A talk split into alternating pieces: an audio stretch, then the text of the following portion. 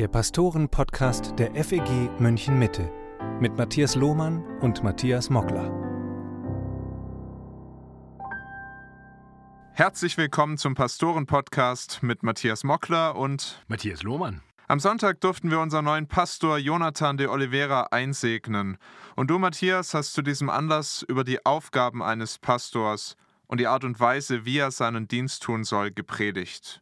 Du hast betont, wie wichtig ein guter Onboarding-Prozess ist. So nennt man die Diensteinführung im Unternehmen. Du hast uns dann Worte aus dem ersten Petrusbrief gepredigt, in denen Petrus Älteste in ihren Dienst einführt. Hast dann gesagt, die Begriffe Ältester und Pastor, die bezeichnen biblisch gesehen das gleiche Amt. Kannst du nochmal zusammenfassen, was sind denn die wichtigsten Dinge, die ein Pastor zum Start in seinen Dienst wissen muss? Ja, Pastor bedeutet äh, Hirte. Nicht? Das ist ein Wort, das wir aus dem Lateinischen entlehnen und ähm, tatsächlich übersetzt wäre es der Hirte. Und darüber haben wir ein bisschen nachgedacht, wie ein Pastor wirklich ein Hirte sein soll. Und ganz wichtig, ein Pastor sollte immer bedenken, er ist ein Hirte der Herde Gottes. Das heißt, es ist nicht seine eigene Herde. Äh, ein Pastor sollte immer wissen, wem er letztendlich dient, wer sein Chef ist und ähm, von wem er dann auch Verantwortung übertragen bekommt und wem gegenüber ich dann dafür auch verantwortlich bin. Und das ist, äh, denke ich, für mich so der erste ganz wesentliche Punkt. Verstehe, dass du als Pastor nicht deine Gemeinde hast, mit der du machen kannst, was du willst, äh, solange sie dich irgendwie lässt, sondern du bist als Pastor von Gott eingesetzt über seine Herde und ihm gegenüber dafür verantwortlich und sollst das so tun, dass du ihm darin gefällst. Und was konkret du tun sollst, ist eben zum einen diese Herde zu weiden. Du bist primär dazu da, die Herde zu füttern. Und auch das machst du nicht so, wie du gerade willst, sondern dein Futter kommt von Gott. Das heißt, du sollst die Bibel predigen, du sollst vor allem das Evangelium, die Kernbotschaft der Bibel predigen. Das ist das, was Gott uns gegeben hat, um so als Hirte für die Herde zu sorgen. Und äh, zum anderen äh, dürfen wir eben auch wissen, dass wir immer auch in der Herde Menschen dabei haben, die noch gar nicht wirklich Schafe sind, die noch gar nicht wirklich Christen sind. Und gerade da brauchen wir das Evangelium, denn das ist die Kraft Gottes, die uns gegeben wurde, um sie zu verkündigen, sodass Menschen durch das Hören auf das Wort zum Glauben kommen. Also der eine Aspekt, weide die Herde und der andere Aspekt, habe Acht auf sie. Und äh, ich denke, da ist ganz hilfreich, sich klarzumachen, die Bibel kennt gute und schlechte Hirten. Hesekiel 34 gibt eine sehr bekannte Bibelstelle im Alten Testament, die beides gegeneinander hält. Die schlechten Hirten, die nur auf sich selbst bedacht sind, und dann der gute Hirte, der seine perfekte Erfüllung in Jesus Christus findet. Und an dem sollen wir uns orientieren. Ein Hirte, der bereit ist, sich hinzugeben, sein Leben zu geben für die Schafe, der ihr als Vorbild dient und so sollten wir Jesus nachfolgen. Und dann haben wir schließlich darüber nachgedacht, äh, dass das Ganze eben auch ein Ziel hat.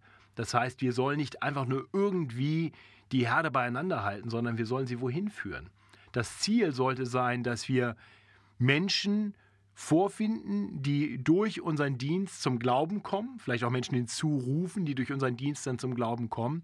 Und wir sollen sie so führen durch das Leben, dass wir, wenn sie vor uns zum Herrn gehen, wir sie dem Herrn übergeben können und sagen können, ich habe das Schaf ans Ziel gebracht. Das, denke ich, ist das, was ein Pastor im Blick haben sollte. Du hast auch davon gesprochen, dass der Gemeindedienst für Pastoren nicht immer leicht ist.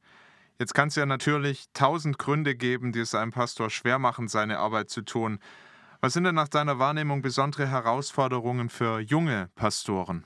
Ja, auch da gibt es wahrscheinlich tausend Gründe oder tausend verschiedene Herausforderungen. Das hat auch sehr viel mit der Unterschiedlichkeit von Menschen zu tun. Ähm, für manche ist es schwer, mutig zu sein, wenn sie Widerstand erleben. Ähm, oft sind junge Pastoren noch sehr euphorisch, was sie alles erreichen können. Vielleicht sogar aus einer guten Theologie heraus denken, wenn ich nur die Bibel predige, dann äh, wird die Gemeinde florieren und groß werden.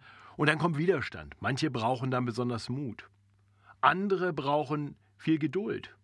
Ähm, zu wissen, dass ja, manche Schafe sich erst einmal auf der falschen äh, Weide ernähren, vielleicht ungesundes Gras fressen, also falsche Lehre aufnehmen. Da brauche ich Geduld, ihnen das deutlich zu machen, sie mitzunehmen, ihnen zu helfen, auf den Geschmack zu kommen. Das dauert manchmal länger, als man sich das wünschen würde. Ähm, wieder andere Schafe gehen einfach sehr langsam. Manche Hirten, die im Stechschritt marschieren wollen, fällt das erstmal schwer und da braucht man Geduld. Das muss man lernen Äh, das muss Gott dann auch schenken, aber das sollte man von vornherein auch wissen. Wieder andere müssen lernen, Dinge an Gott abzugeben. Ich glaube, das ist für viele junge Pastoren auch eine Herausforderung, dass sie das, was sie beschäftigt, äh, auch die Last der Verantwortung sie so niederdrückt, dass sie überhaupt nicht mehr abschalten können. Auch das muss man lernen zu wissen. Ich habe einen Erzhirten, der Herr Jesus steht über allem, der hat alles im Griff. Äh, und er erwartet von mir auch nicht, dass ich meine Familie vernachlässige, dass ich nicht mehr schlafe. Nein, ich soll auf mich selber auch Acht haben. Und das heißt auch, dass man Acht haben auf die Herde Gottes Grenzen haben muss. Viele junge Pastoren müssen das lernen. Ähm, und, für manche ist vielleicht auch das Thema Demut ganz wichtig. Ja, dem meinen, sie haben jetzt Theologie studiert, fangen jetzt als Pastor an und wissen jetzt alles ganz genau äh, und kommen in einen Gemeindekontext, von dem sie vielleicht überhaupt keine Ahnung haben, werden mit Fragen konfrontiert, von denen sie gar keine Ahnung haben und müssen da ganz neu Demut lernen und lernen, dass sie manches vielleicht in der Theorie schon verstanden haben, aber wie man das dann praktisch gut umsetzt, ja auch für sie noch ein großes Lernfeld ist. Also das wären vielleicht mal so ein paar Gedanken. Ich könnte mir vorstellen, dass viele dieser Themen uns ein Leben lang begleiten werden. Gibt es aber vielleicht trotzdem auch Dinge, die, wenn der Dienst voranschreitet, wenn man länger im Pastorendienst ist, die dann vielleicht akuter werden oder Probleme, die sich später vielleicht stärker stellen als am Anfang des Dienstes?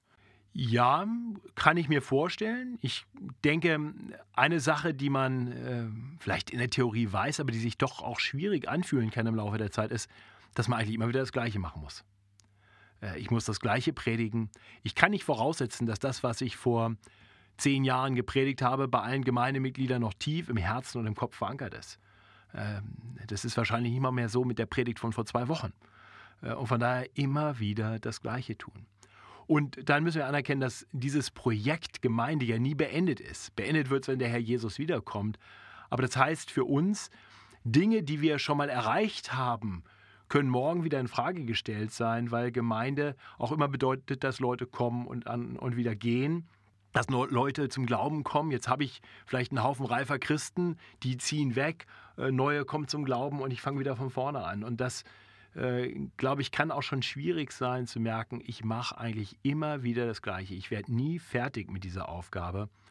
Und dabei dann selber geistlich frisch zu bleiben und das immer wieder mit Freude anzunehmen, ich glaube, das ist eine Herausforderung für manche ältere Pastoren, die dann oft auch in der Gefahr stehen, zynisch zu werden, vielleicht auch frustriert und faul zu werden.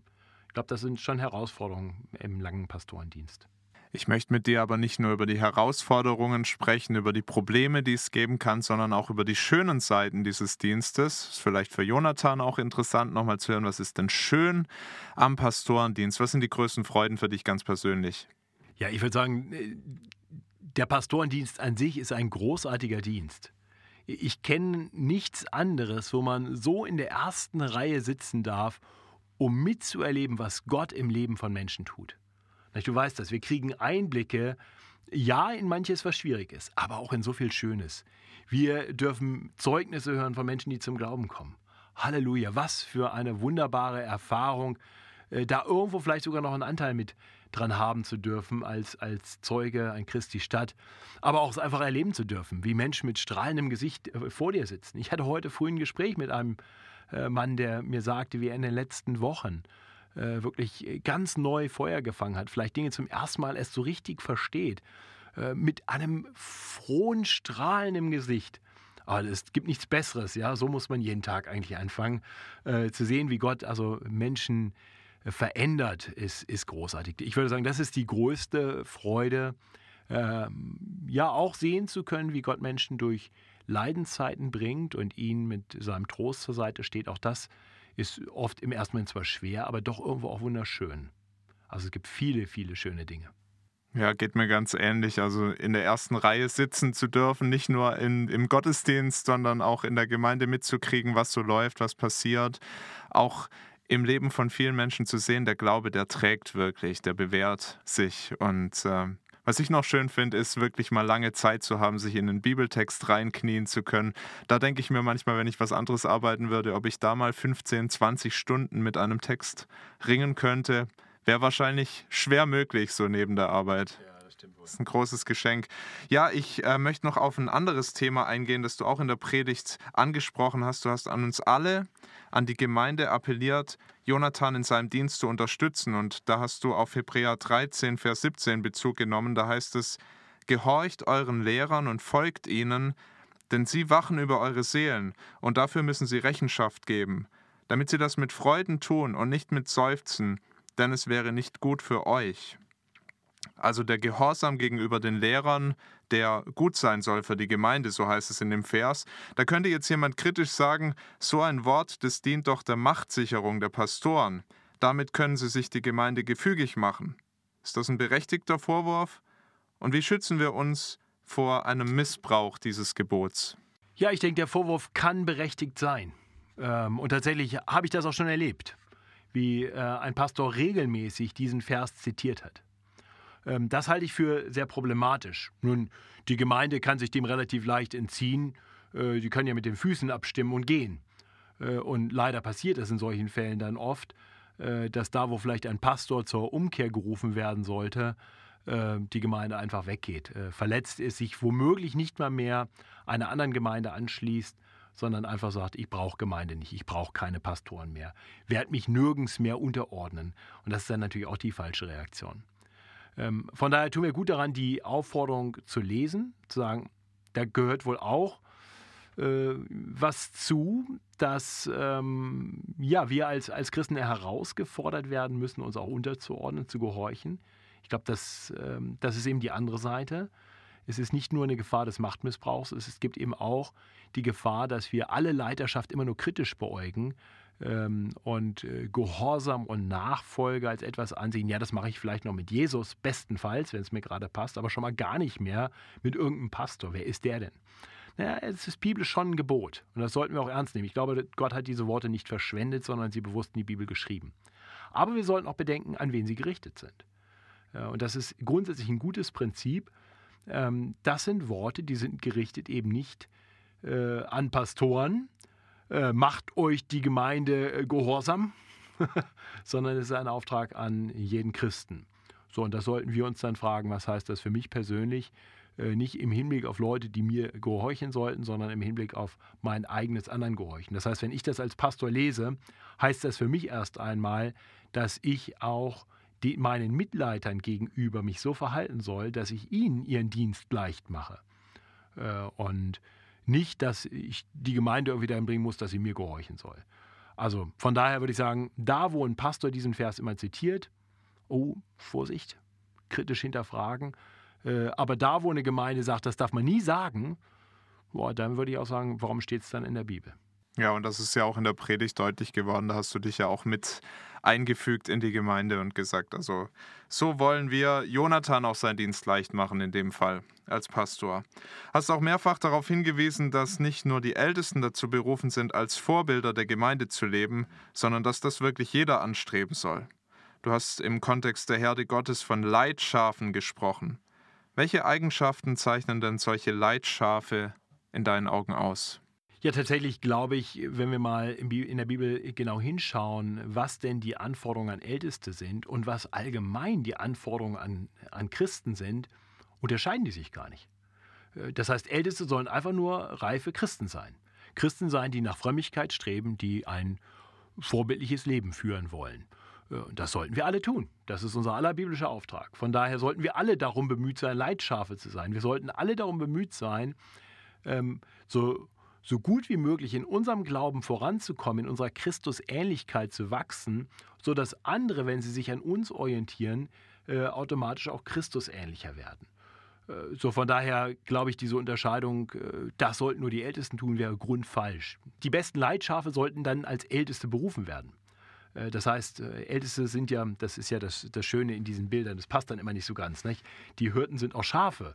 So, das heißt, ähm, die, die eigentlich am besten diese Funktion wahrnehmen äh, und äh, dann noch die biblischen Kriterien erfüllen, ähm, also auch im Hinblick auf ihren Charakter, auf ihren Lebenswandel, auf ihren Lebensstatus ähm, und lehren können, äh, die sollten dann auch als Älteste berufen werden. So, und äh, auch wenn biblisch meines Erachtens es sehr klar ist, dass nur Männer das Ältestenamt ausüben sollen, braucht es natürlich auch weibliche Leitschafe, weil ältere Frauen jüngere Frauen auch lehren sollen und sie auch anleiten sollen. Äh, so, von daher braucht es Leitschafe, männlich und weiblich, reife Christen, an denen sich noch nicht so reife orientieren können. Und wir alle sollten danach streben, möglichst anderen gegenüber auch Leidenschaft zu sein. Und, und manchmal ist es ja auch so, und hoffentlich ist es in den meisten Fällen so, ich habe welche, an denen ich mich orientiere und gleichzeitig kommen manche hinter mir her, die sich an mir orientieren. So, und, und so können wir da auch füreinander da sein in diesem Sinne. Danke, Matthias, für dieses Gespräch. Bleibt mir nur noch zu sagen, wir zwei freuen uns wirklich sehr, nun einen neuen Kollegen im Pastorenteam zu haben. Jonathan, schön, dass du in Zukunft gemeinsam mit uns diesen Dienst tust. Sei reich gesegnet. Und das war der Pastoren-Podcast für heute. Danke, dass ihr zugehört habt. Bis bald und Gottes Segen.